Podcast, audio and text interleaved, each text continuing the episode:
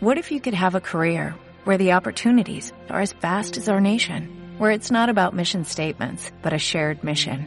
At U.S. Customs and Border Protection, we go beyond to protect more than borders, from ship to shore, air to ground, cities to local communities. CBP agents and officers are keeping people safe. Join U.S. Customs and Border Protection and go beyond for something far greater than yourself. Learn more at cbp.gov/careers. Quisiera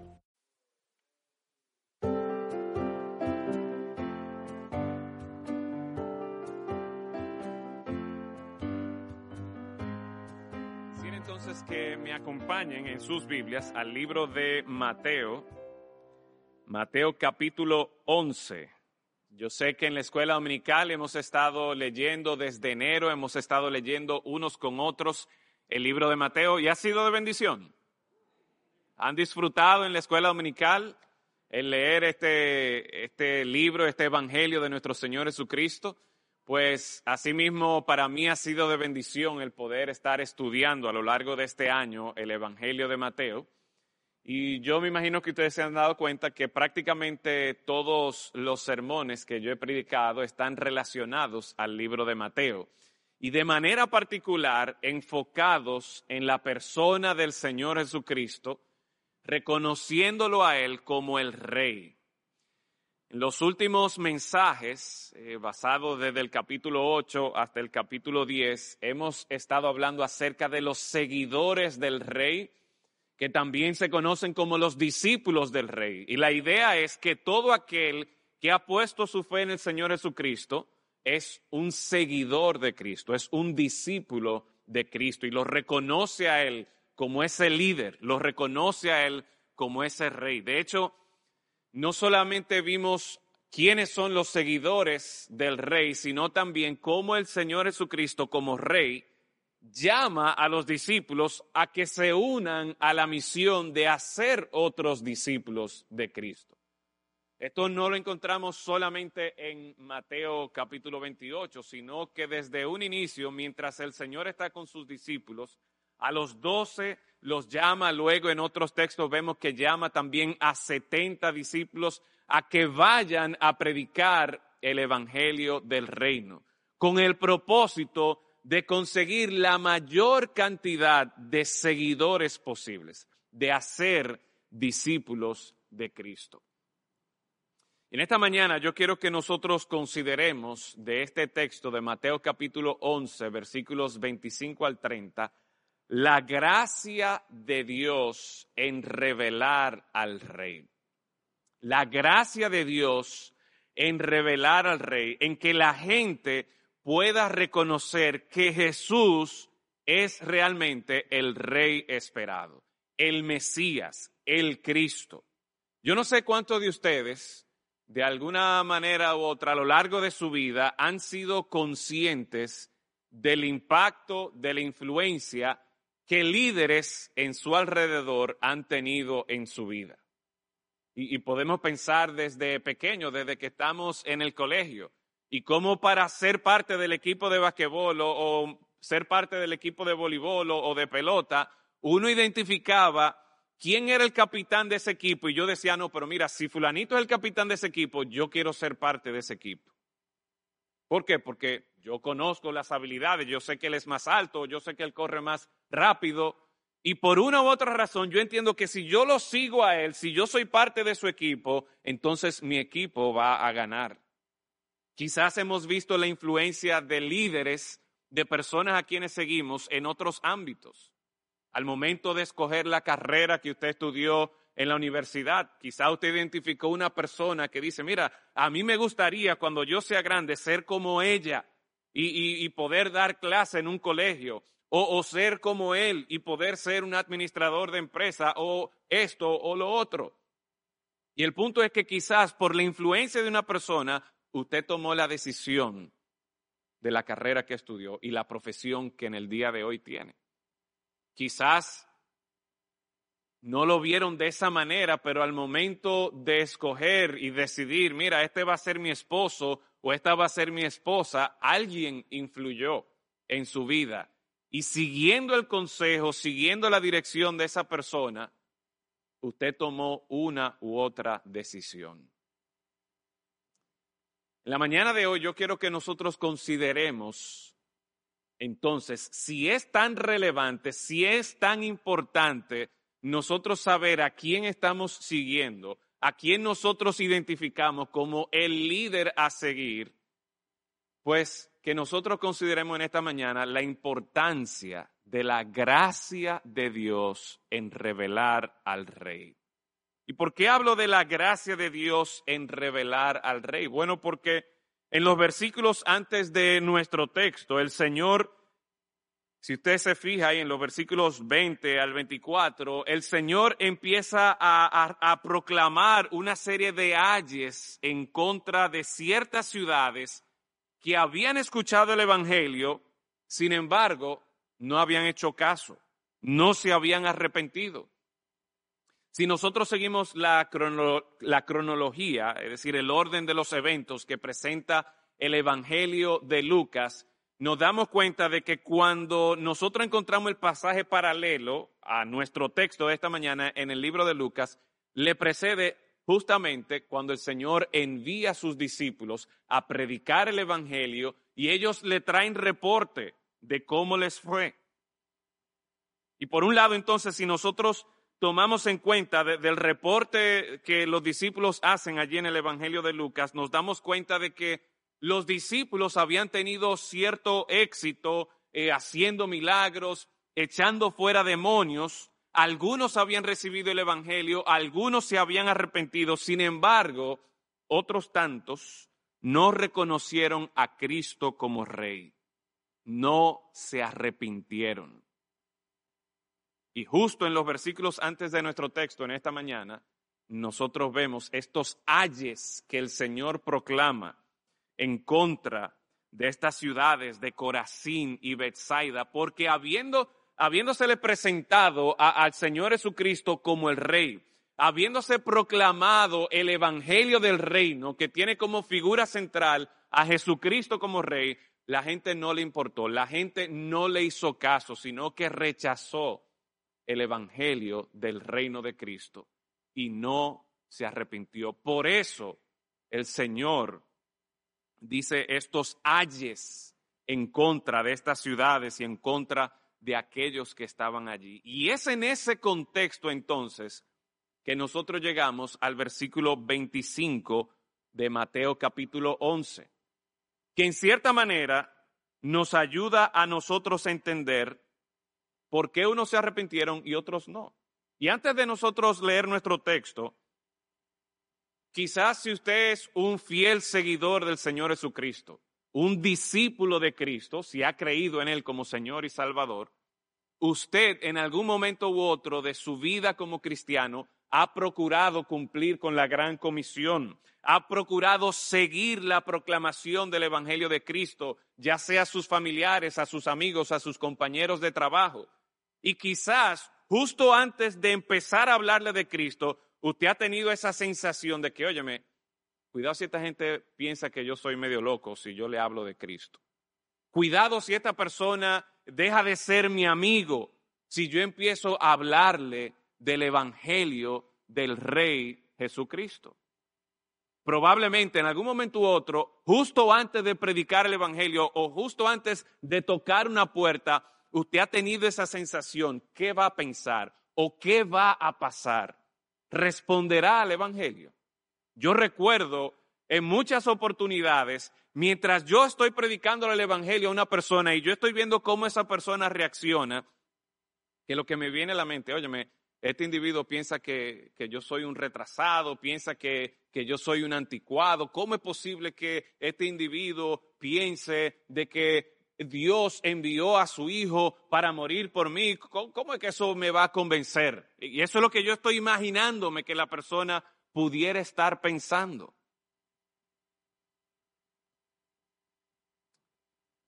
Y realmente, cuando nosotros pensamos en el Evangelio, el mismo, en, los mismos Evangelios y el mismo apóstol Pablo habla de la locura de la predicación del Evangelio. ¿Por qué? Porque para el hombre natural, el Evangelio realmente no tiene mucho sentido.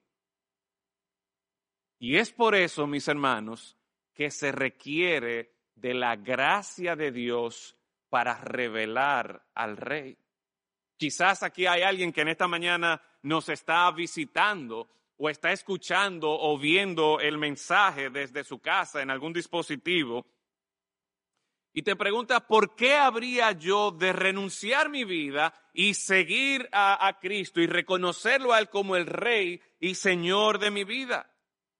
Quizás tú podrías tener en este momento la disposición de decir, no, realmente esto no es para mí. Bueno, pues por un lado yo aprecio que usted todavía está escuchando, que usted todavía esté atento, pero déjeme decirle que la gracia de Dios es suficientemente poderosa para transformar, para cambiar su percepción de lo anticuado, ridículo que podría parecer el Evangelio de Cristo. La gracia de Dios es lo suficientemente poderosa para hacer de nuestro Señor y Rey Jesucristo la figura más atractiva a seguir en tu vida. Muchos siguen eh, personalidades de la farándula, de los deportes, de Hollywood, otros siguen líderes políticos o líderes en administración de empresas, pero el líder a quien nosotros debemos seguir en nuestra vida, aquel a quien nosotros debemos hacer el rey de nuestro corazón, es el Señor Jesucristo. Y lo único que hará posible que tú lo reconozcas a Él como el rey de tu corazón es la gracia de Dios. Leamos ahora este texto. Mateo capítulo 11, versículo 25. En aquel tiempo, respondiendo Jesús, dijo, Te alabo, Padre, Señor del cielo y de la tierra, porque escondiste estas cosas de los sabios y de los y de los entendidos y las revelaste a los niños. Sí, Padre, porque así te agradó. Todas las cosas me fueron entregadas por mi Padre, y nadie conoce al Hijo sino el Padre, ni al Padre conoce alguno sino el Hijo, y aquel a quien el Hijo lo quiera revelar. Venid a mí, todos los que estáis trabajados y cargados, y yo os haré descansar. Llevad mi yugo sobre vosotros y aprended de mí que soy manso y humilde de corazón, y hallaréis descanso para vuestras almas, porque mi yugo es fácil y ligera mi carga. Padre, gracias damos, porque en esta mañana nosotros hemos cantado, hemos adorado al Rey de Reyes, al Señor de Señores. Tú, Señor, nos has permitido conocer a Cristo como nuestro Señor, como ese Salvador admirable. Y así como hemos cantado diversos himnos, Señor, en esta mañana, que cada uno de nosotros podamos ver en Cristo de manera voluntaria, de manera gozosa, reconocerlo a Él como nuestro Rey. Señor, para esto necesitamos tu gracia, necesitamos la intervención de tu Santo Espíritu que nos ayude a ver con los ojos espirituales el mensaje que tu palabra tiene, que nos ayude a entender de corazón lo que solamente tu gracia puede revelar a pecadores como nosotros. Oh Señor, exalta a Cristo, que podamos verlo a Él en su esplendor como Rey y Señor de nuestros corazones. En Cristo Jesús lo rogamos. Amén. Los hombres pecadores solo podrán convertirse en seguidores de Cristo, en discípulos del Rey, por medio de la gracia de Dios.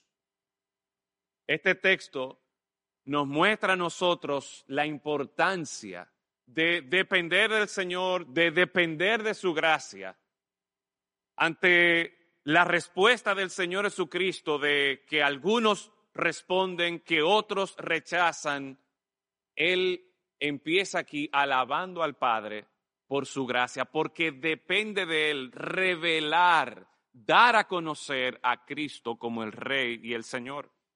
Yo quisiera que este texto, en el tiempo que tenemos aquí en esta mañana, nosotros podamos ver unos tres puntos del desarrollo de este texto. Lo primero que yo quiero que usted vea conmigo es la alabanza del Señor Jesucristo por la gracia de Dios. La alabanza por la gracia de Dios. Vemos que aquí el Señor Jesucristo es quien está hablando. Y es Él que pronuncia estas palabras. En aquel tiempo respondiendo Jesús dijo, te alabo, Padre.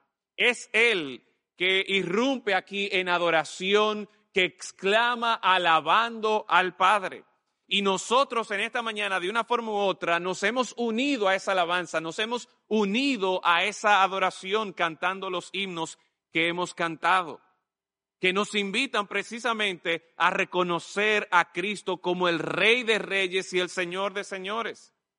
Y, aprovecho aquí, esto no está en mis notas, pero hermanos, cuando nosotros cantamos, cuando estamos adorando al Señor, no es simplemente como el tiempo antes de la prédica en el que hacemos algo que a nosotros nos gusta, porque nos gusta cantar, no, es que ese es un medio a través del cual nosotros estamos reconociendo el valor y la gloria de nuestro Señor.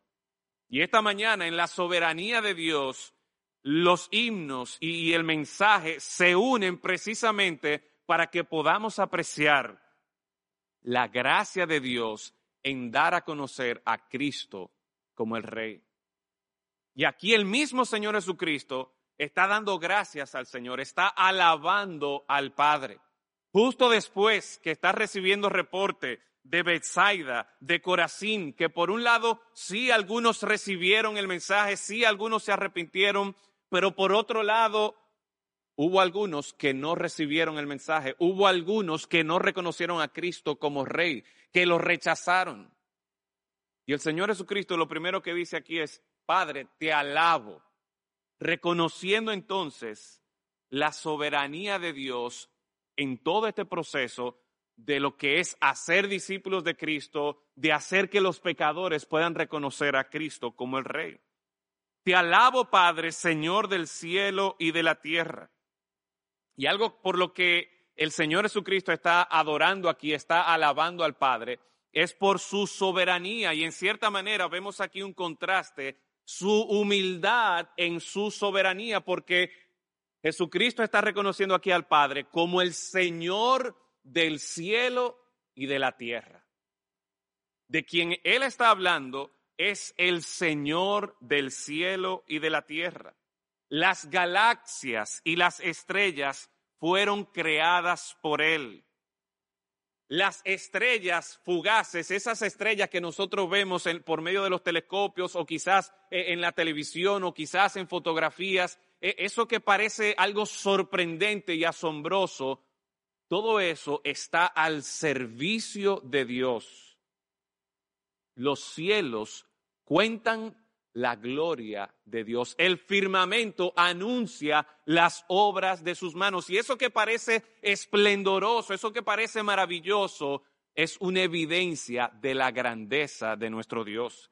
Y aquí el Señor Jesucristo, al adorar al Señor, al reconocer la grandeza del Padre, lo alaba porque Él es Señor del cielo ese cielo, esas galaxias, esas estrellas que continuamente dan testimonio de su gloria, apuntan a la grandeza del Padre.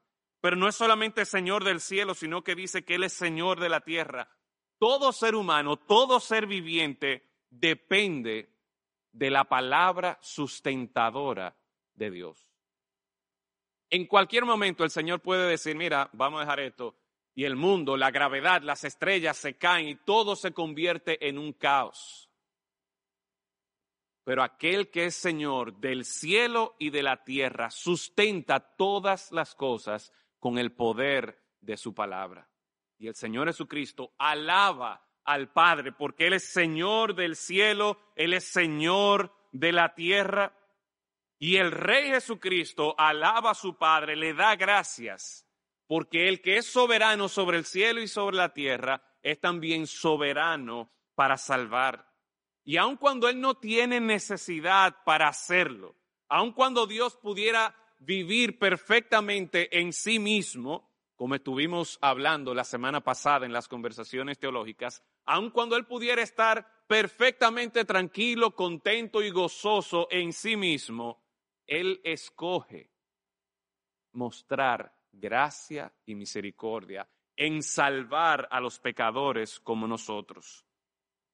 El Padre está dispuesto a dar a su Hijo Jesucristo, una vez más, para mostrar gracia y misericordia y llevar a los pecadores al arrepentimiento. Por esto el Señor Jesucristo alaba al Padre.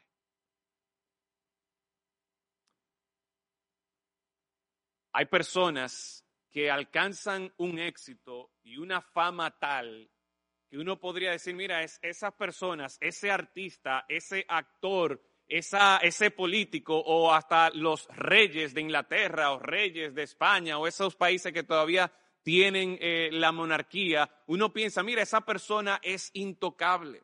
Esa persona ya no puede crecer más ante los ojos de los hombres.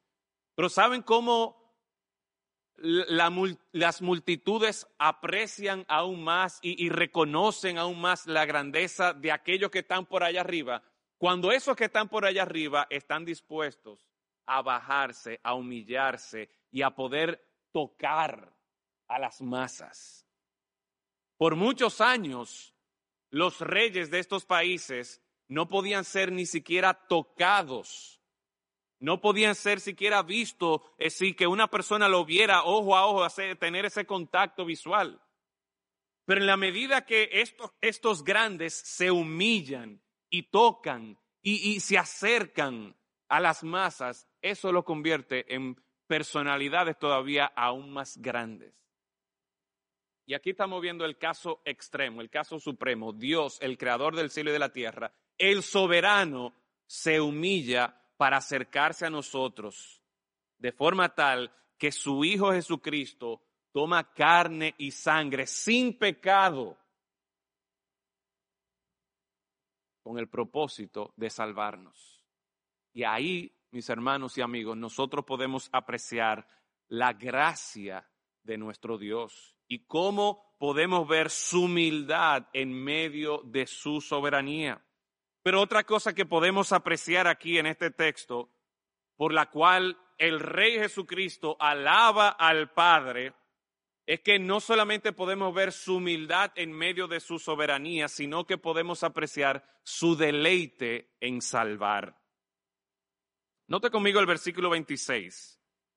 Presenta aquí algo como si fuera una pausa en asombro, una reflexión de pensamiento de parte del mismo Señor Jesucristo. Y es como si, si el Rey Jesucristo está reflexionando y dice, sí, coma. Sí, Padre, porque así te agradó. Wow. El Señor Jesucristo reflexionando en la forma en que Dios salva a los pecadores, en la forma en que Dios en su misericordia y en su gracia manifiesta, da a conocer a Cristo como el Salvador, el Señor Jesucristo aquí está como si fuera reflexionando, wow, sí, mira, es verdad, a ti te agradó. Sí, Padre, porque así te agradó. Y, esa palabrita allí, agradó, es una palabra que encontramos en otros textos en el Nuevo Testamento que precisamente apuntan al deleite del Padre en salvar a los pecadores. En Efesios capítulo 1, versículo 5, encontramos esta palabra cuando el apóstol Pablo dice, en amor, habiéndonos predestinado para ser adoptados hijos suyos por medio de Jesucristo, según el puro afecto de su voluntad ese puro afecto de su voluntad se refiere precisamente a cómo el Padre se agrada en salvar a los pecadores mediante el Señor Jesucristo. En Filipenses capítulo 2, versículo 13, 12 y 13 dice, por tanto, amados míos, como siempre habéis obedecido, no como en mi presencia solamente, sino mucho más ahora en mi ausencia, Ocupaos en vuestra salvación con temor y temblor, porque Dios es el que en vosotros produce así el querer como el hacer. ¿Por qué? Por su buena voluntad. Otra vez encontramos ahí esa palabra. De cómo el Padre se agrada en salvar a los pecadores. En, Efesios veíamos que era por medio de su Hijo Jesucristo. Aquí en Filipenses, Él obrando en nosotros tanto el querer como el hacer, Dios se agrada en salvar a los pecadores. Primera Corintios 1:21. Pues ya que en la sabiduría de Dios el mundo no conoció a Dios mediante la sabiduría, agradó a Dios salvar a los creyentes por la locura de la predicación. Mis hermanos, y pudiéramos ver otros textos más donde encontramos esta misma palabra, que Dios se agrada, por la buena voluntad de Dios, Él obra la salvación en los pecadores. Y el cuadro que se nos presenta a nosotros es un cuadro de la maravillosa gracia de Dios en salvar a los pecadores. Y por eso es que podemos decir que si un pecador va a ser salvo, se debe a la gracia de Dios. Eso queda claro aquí en nuestro texto de Mateo capítulo 11. Queda claro a lo largo de las escrituras en estos pasajes que hemos visto que claramente nos muestran a nosotros que Dios se deleita en salvar. A, veces la gente tiene la noción como de que Dios está sentado en un trono y el deleite de Él es ver que los pecadores están haciendo lo mal, de que alguien ha transigido la ley de él para mandarle un rayo del cielo y juzgarlo y castigarlo y aplastarlo y consumirlo. Pero lo que nosotros encontramos en la palabra de Dios, si bien es cierto que Dios es santo y justo y Él castiga el pecado, lo que nosotros encontramos en el cuadro que se nos está pintando aquí en las Escrituras es que Dios se deleita en salvar a los pecadores. Y por lo tanto, con el mismo Señor Jesucristo que alaba al Padre, al Dios soberano, al Dios que se deleita en salvar, nosotros nos unimos en esa alabanza al Padre. ¿Por qué? Porque por medio de su gracia, pecadores que están cegados en su pecado, pecadores que estamos sin rumbo y sin dirección en este mundo, por la gracia de Dios podemos ver la gloria de Cristo. En segundo lugar, no solamente podemos apreciar esa alabanza por la gracia de Dios, sino que ya entrando un poquito más en el desarrollo de este texto, ¿Cómo nosotros vemos aquí ahora, en segundo lugar, la manifestación de la gracia de Dios? Porque ciertamente, volviendo al texto 25, nosotros vemos que en respuesta a lo que había ocurrido con los discípulos que habían ido a predicar, que habían rechazado, por lo menos en el texto inmediatamente antes de, de nuestra historia que hemos leído ahora, estas personas, los de Bethsaida, los de Corazín, rechazaron el evangelio del reino. Y el Señor Jesucristo está diciendo aquí, te alabo Padre, Señor del cielo y de la tierra, porque escondiste estas cosas de los sabios y de los entendidos y las revelaste a los niños. El texto está hablando aquí de que algunos, para algunos está escondido, para otros se les ha revelado. Y podría sonar extraño porque el Señor Jesucristo acaba de alabar al Padre por, por cómo Él obra con misericordia y gracia. Y uno se puede hacer la pregunta, ¿por qué Dios de misericordia y de gracia, por qué este Dios escogería esconder estas cosas de algunos y a otros se las revelaría? Yo creo que para responder esta pregunta de por qué algunos se esconde y por qué para otros se les revela, para responder esta pregunta sería bueno empezar con la definición de gracia.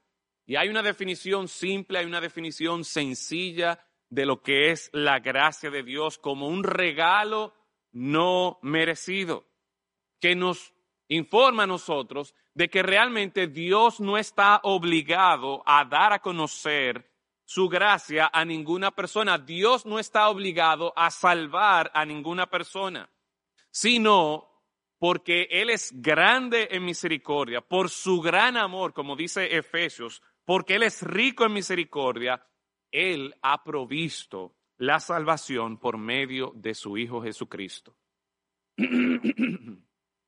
Pero debemos tener claro que Dios no está obligado a salvar a nadie. Es, por su gracia que los pecadores vienen a Él. Tito capítulo 2, versículo 11, quizás algunos de ustedes lo saben de memoria, otros quizás quieran buscarlo. Pero en Tito capítulo 2, versículo 11 nos dice que la gracia de Dios se ha manifestado para salvación a todos los hombres. Dios ha escogido dar a conocer su gracia por medio de la predicación del Evangelio. El Señor llama a sus discípulos, el Señor llama a sus seguidores a que continúen proclamando el Evangelio del reino. Pero lo que ocurre es que hay algunos que oyen el Evangelio y lo entienden, pero hay otros que no lo oyen o aunque lo oigan, no lo entienden. Y es interesante, posiblemente mientras ustedes han estado leyendo el Evangelio de Mateo, se han encontrado que a lo largo de este Evangelio encontramos que el Señor Jesucristo tiene que explicarle a sus discípulos una y otra vez por qué algunos entienden y otros no entienden. Por ejemplo, vaya conmigo al siguiente capítulo o al capítulo 13 más bien, el capítulo 13, donde el Señor Jesucristo hablando acerca del reino por medio de parábolas, los discípulos le preguntan, Señor, pero ¿por qué tú estás hablando por medio de parábolas? Y, de hecho, no solamente por qué estaba hablando por medio de parábolas, sino la realidad de que habían algunos que no estaban entendiendo. Dice el versículo 13, Mateo 13, 13. Por eso les hablo por parábolas, porque viendo no ven y oyendo no oyen ni entienden. Ahí el Señor está presentando la realidad de que algunos estaban escuchando, algunos estaban escuchando el Evangelio, estaban viendo los milagros, estaban ahí delante del Señor Jesucristo, pero no entendían. De manera que se cumple en ellos la profecía de Isaías que dijo, de oído oiréis y no entenderéis. Y viendo veréis y no percibiréis, porque el corazón de este pueblo se ha engrosado, y con los oídos oyen pesadamente, y han cerrado sus ojos para que no vean con los ojos, y oigan con los oídos, y con el corazón entiendan y se conviertan, y yo los sane. ¿Por qué no entienden? Miren otra vez el versículo 15. Porque el corazón de este pueblo se ha engrosado y con los oídos oyen pesadamente y han cerrado sus ojos para que no vean con los ojos y oigan con los oídos y con el corazón entiendan y se conviertan y yo los sane. Pero el versículo 16, una vez más, apunta a la gracia de Dios. Pero bienaventurados vuestros ojos porque ven y vuestros oídos porque oyen. Ante la realidad de que habían algunos que escuchaban y no entendían, que veían y, no estaban percibiendo la obra milagrosa, la obra de salvación del Señor Jesucristo, el Señor le dice a sus, a sus discípulos, miren, ustedes son bienaventurados, ustedes son dichosos, no es por ellos que entienden, no es porque ellos son más sabios o más entendidos o más leídos, no, es por la misericordia y la gracia de Dios. Más adelante, en otra conversación entre el Señor Jesucristo y Pedro y los discípulos, el Señor le dice, mira, es el Padre que les ha dado a conocer. Y ahí vemos la intervención de Dios para que los discípulos puedan entender el mensaje del Evangelio del Reino. Y una vez más, por esto es que yo digo, mis hermanos, que en este texto nosotros vemos que la gracia de Dios es necesaria para que los pecadores vengan al arrepentimiento y reconozcan en Cristo Jesús, el verdadero Rey de Reyes y Señor de Señores, y en Él puedan encontrar la salvación. Es por la gracia de Dios. Había un grupo que dice el versículo 15 que el corazón de este pueblo se ha engrosado y eso habla de la rebelión, eso habla de la desobediencia, eso habla del rechazo que la gente de manera natural puede tener en contra de Dios. Que aunque estén, aunque ellos estaban escuchando al mismo Señor Jesucristo, ellos no entendían lo que Cristo le estaba diciendo. Aunque ellos estaban viendo los milagros de Cristo, ¿qué pasaba? No solo que decían, no, eso no es verdad, sino que decían, y vamos a ver más adelante, que esto él lo hace por Belcebú, por el mismo Satanás. De forma tal que no es un asunto de que, como dice también el mismo versículo 25, no es que yo soy leído, no es que yo soy entendido, sino que es un asunto el conocer a Dios, el, poder apreciar a Cristo como Rey, es un asunto de la gracia de Dios, de aquellos que vienen al Señor en absoluta dependencia y humildad ante Él, como nos dice este texto aquí, no como sabios y entendidos, sino como niños. Y la palabra que se utiliza aquí para niños es e, el niño más pequeño, el, que es recién nacido, el, el que depende absolutamente de papá y de mamá principalmente, para que lo alimente, para que lo cuide, para que lo duerma, para que lo cargue, para que lo vista, para que lo proteja. Y la idea es esta misma, que la gracia de Dios es recibida no por aquel que piensa que, mira, yo soy el que sé, yo soy el que tengo más conocimiento, yo soy el que tengo más recursos. No, el Señor escoge manifestar su gracia, su misericordia, su amor a aquellos que vienen con un corazón dependiente de Él. Dice Isaías 57:15, porque así dijo el alto y sublime. Recuerden, ese Dios soberano sobre el cielo y sobre la tierra. Así dijo el alto y sublime, el que habita la eternidad y cuyo nombre es el santo. Yo habito en la altura y la santidad. La grandeza de Dios. Pero ¿qué más nos dice ese texto de Isaías 57:15? Yo habito en la altura y la santidad y con el quebrantado y humilde de espíritu, para hacer vivir el espíritu de los humildes y para vivificar el corazón de los quebrantados. Aquella persona que tiene un corazón engrosado, aquella persona que, tiene la cabeza inflada, jamás podrá apreciar la misericordia y la gracia de Dios. Solo aquel que viene con un corazón humillado, solo aquel que viene con un corazón quebrantado, que es, que es de espíritu humilde, con esa persona es que va a poder trabajar el Señor y va a poder apreciar la grandeza de la gracia de Dios. En esto nosotros encontramos esperanza. Esperanza por la manifestación de la gracia para candidatos que parecerían ser improbables. El texto anterior nos habla de Tiro y Sidón en contraste con Corazín y Bethsaida, a quienes se les predicó el Evangelio, pero porque ellos tenían un espíritu, un corazón engrosado, porque ellos pensaban, mira, nosotros conocemos la ley, rechazaron a Cristo. Y el Señor dice que si en Tiro y en Sidón si hubieran hecho los milagros que han sido hechos en vosotras, tiempo ha que se hubieran arrepentido en silicio y ceniza. Cuando una persona es expuesta a la gloria y la gracia del Rey Jesucristo, esa persona debe responder no con orgullo, no con altanería, sino con un corazón arrepentido.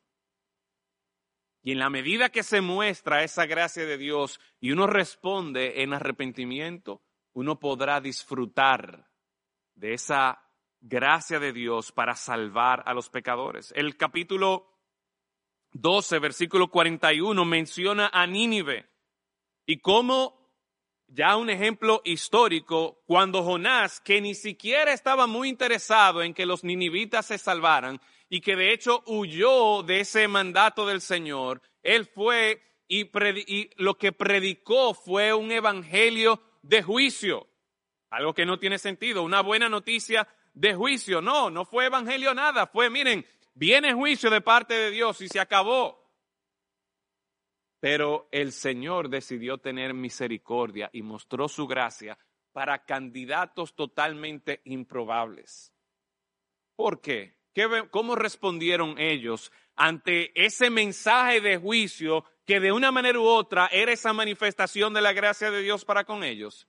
Ellos se arrepintieron y hasta los animales tenían que mostrar arrepentimiento por el mandato del rey. Sin embargo, uno de los grupos que encontramos aquí en los evangelios, que una y otra vez encontramos que peleaban con el Señor Jesucristo, que tenían sus encontronazos con el Señor Jesucristo. Judíos, y no solo judíos, sino conocedores de la ley, los fariseos, se confiaban en su conocimiento de la ley y en su propia justicia. Y estos lamentablemente no podrían reconocer al rey, sino que estaban dispuestos a hacer todo lo contrario. Porque miren cómo en el capítulo 12, versículos 23 y 24, luego de que el Señor Jesucristo sanara a un hombre, dice, entonces fue traído a él un endemoniado ciego y mudo y le sanó de tal manera que el ciego y mudo veía y hablaba. Y toda la gente estaba atónita y decía, ¿qué decía la gente? Mira el versículo 23. ¿Qué decía la gente al ver los milagros de Cristo? ¿será este aquel hijo de David? Y obviamente ahí está haciendo referencia a la promesa del Mesías, al rey esperado, al salvador esperado. La gente, al ver lo que Jesús estaba haciendo, se estaba como medio sospechando. Pero mira, cuidado si toda esta manifestación, si todo este poder, si todas estas palabras nos están diciendo que este es el Cristo. Pero no, los fariseos Miren cómo ellos responden. Los fariseos al oírlo, versículo 24, este no echa fuera los demonios, sino por Belcebú. ¿Y quién es Belcebú? El príncipe de los demonios. O sea que lejos de reconocer a Cristo como el rey esperado, el rey de la promesa de Dios, ellos lo están viendo como que es un siervo del príncipe de los demonios. ¿Por qué esto así? Bueno, tenían un corazón engrosado. Y lamentablemente, de una u otra forma, nosotros vemos que aunque la gracia de Dios, el evangelio del reino fue predicado, estas personas lo rechazaron. Estas personas no reconocieron a Cristo como el rey. Y una vez más, miren entonces cómo nosotros podemos apreciar la bondad de Dios, la misericordia de Dios, la gracia de Dios. En todo esto, a quien el Padre da para que cumpla con su voluntad, para que cumpla, para que lleve a cabo la salvación, versículo 27, volviendo a Mateo 11, todas las cosas me fueron entregadas por mi Padre. Y, y la idea aquí con esto de todas las cosas se refiere a todo lo que era necesario para procurar la salvación de los hombres pecadores. Todo el poder, todo lo que el pecador necesitaba para ser redimido, para ser rescatado, todo el Señor Jesucristo lo tenía. En el Señor Jesucristo se cumplía. El agente de salvación es Cristo. Y por eso al final de cuentas, la manifestación de la gracia de Dios se encuentra en la persona de Cristo. Por último, no solo hemos visto cómo podemos alabar a Dios por su gracia para salvar, esa gracia que apunta hacia el Rey, no solamente podemos ver que la manifestación de la gracia de Dios encuentra su perfección una vez más en el mismo Señor Jesucristo, sino que nuestro texto termina con una invitación a la gracia de Dios. Porque hasta ahora hemos visto que el Padre esconde aquellos que tienen un corazón engrosado para ellos, aunque se les esté predicando el mismo mensaje, aunque ellos estén viendo los mismos milagros, la misma manifestación del poder de Cristo, ellos no van a ver la gracia de Dios. Sin embargo, el Señor en su misericordia y en su gracia revela a Cristo como el verdadero Rey, aquellos que se acercan a Él como los pequeños en total dependencia de Él. Y aquí encontramos en cierta manera una tensión, porque hablamos de la gracia de Dios, ese regalo no merecido de parte de Dios y cómo Dios obra de manera soberana para salvar a los pecadores. Pero nuestro texto termina con una invitación, con un llamado. Y el, el mismo Señor Jesucristo está haciendo una invitación a que seamos partícipes de esta maravillosa gracia de Dios. Venid a mí. ¿Quiénes deben venir al Señor? Todos los que están trabajados y cargados. Y a lo largo del Evangelio nosotros encontramos cómo en distintas oportunidades el Señor Jesucristo le llama la atención a los fariseos por las cargas que se ponían ellos mismos y le ponían a los demás.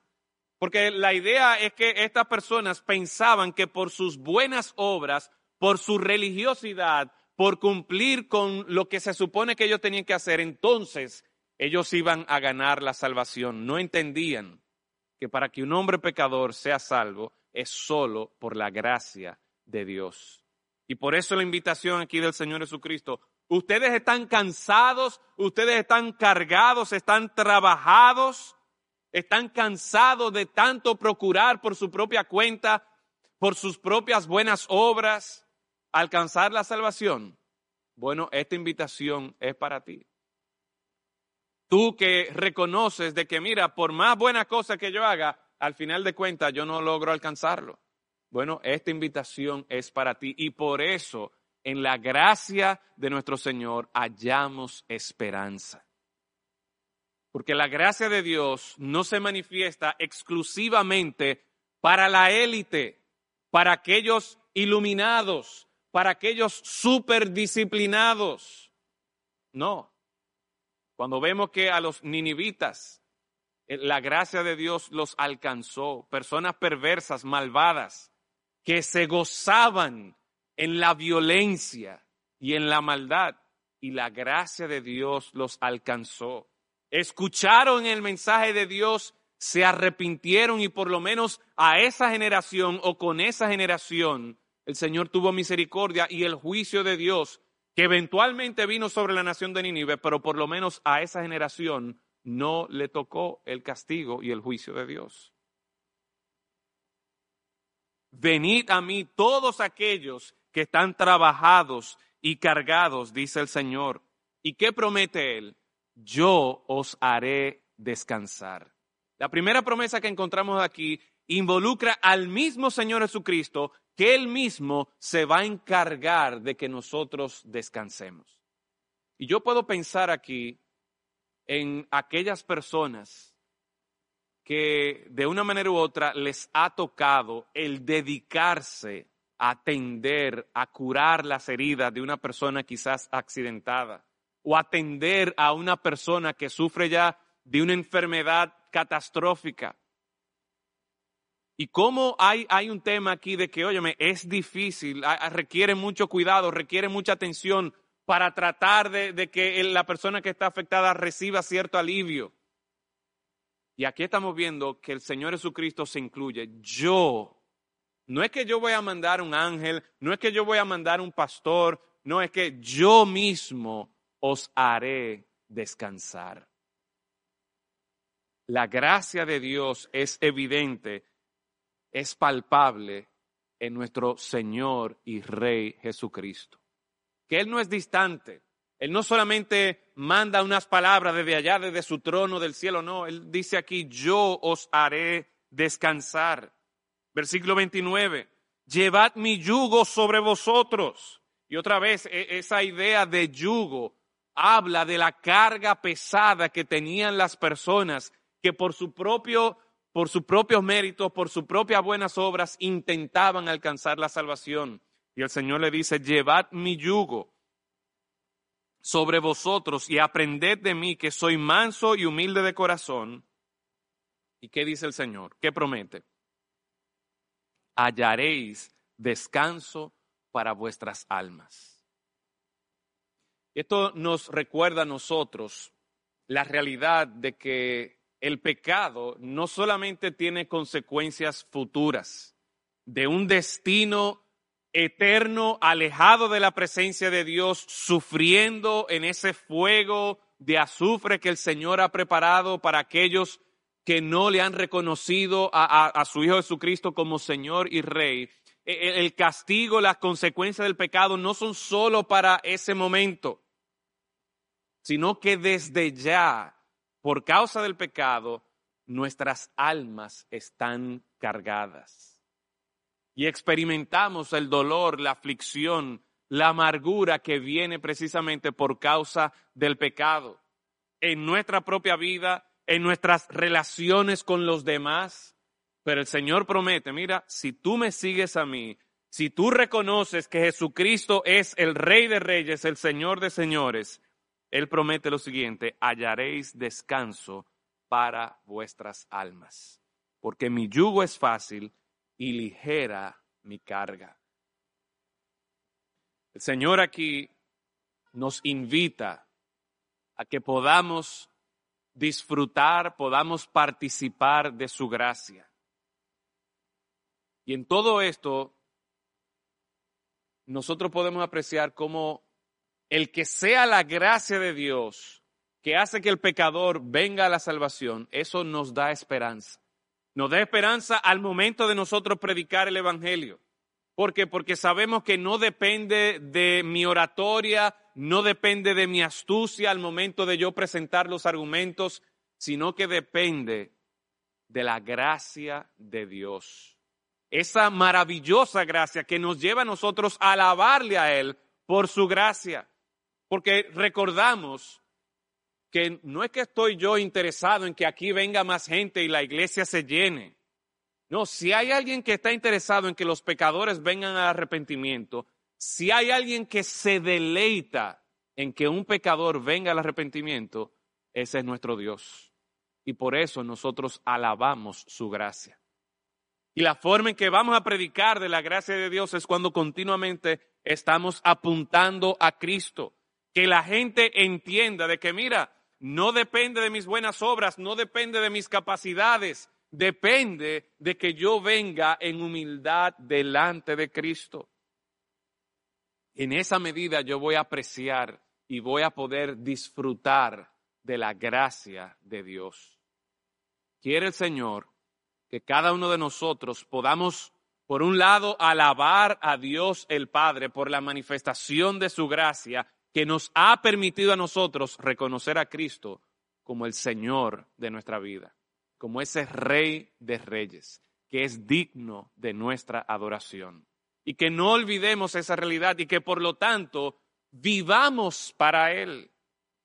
No es solamente un asunto de alabarlo por medio de, las canciones, sino de que como reconocemos y apreciamos su gracia, decidimos vivir para nuestro Rey y para nuestro Señor y que por medio de nuestra vida, por medio de la proclamación del Evangelio, otros también acepten la invitación a la gracia que se encuentra en nuestro Señor Jesucristo. Vamos a orar. Padre, gracias damos por cómo tu palabra nos revela esa maravillosa gracia que le encontramos precisamente en Cristo Jesús nuestro Rey, nuestro Salvador.